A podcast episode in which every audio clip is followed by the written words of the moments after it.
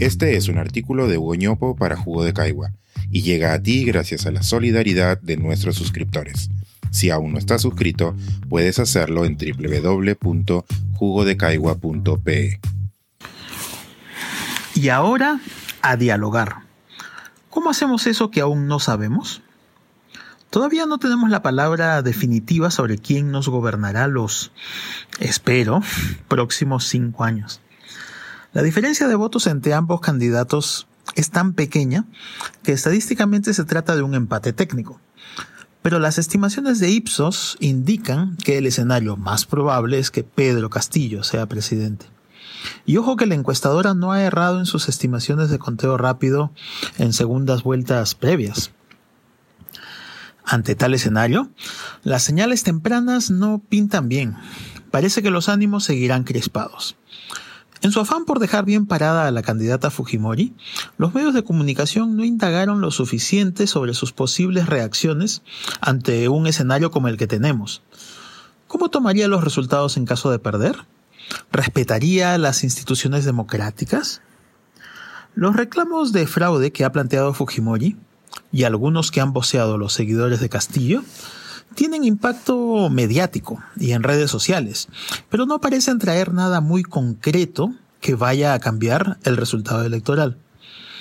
Lo que queda, entonces, es tratar de voltear bien la página de estas elecciones.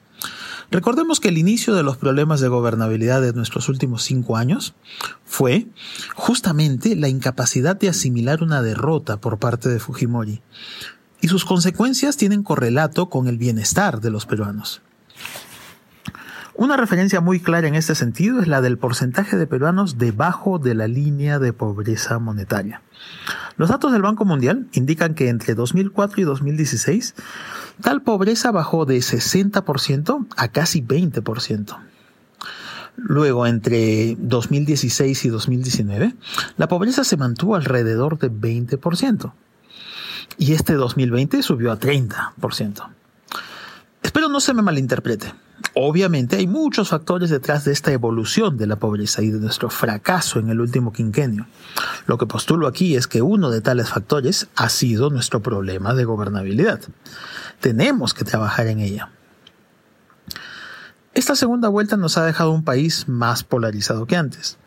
Así será difícil construir nación. Aunque, como bien apunta Marco Avilés, tenemos grietas más profundas que trascienden lo electoral.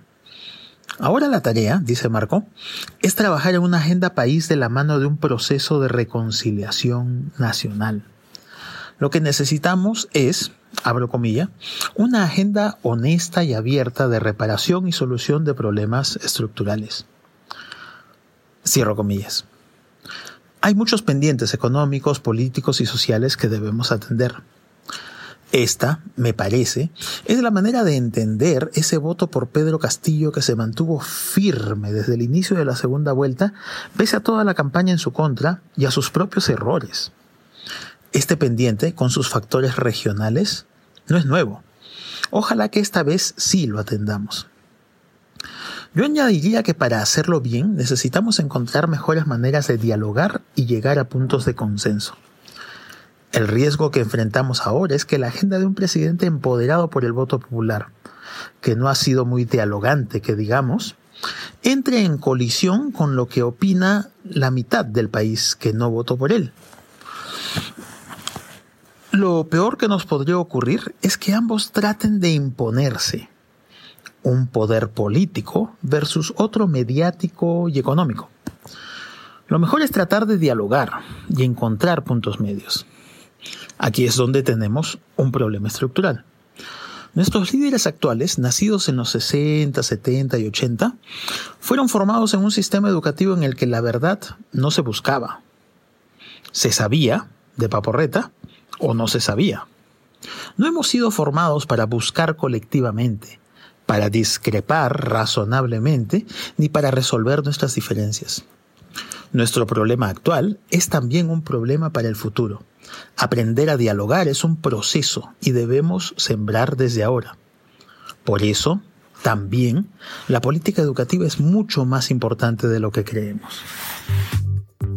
Este es un artículo de Hugo para Jugo de Caigua y llega a ti gracias a la solidaridad de nuestros suscriptores.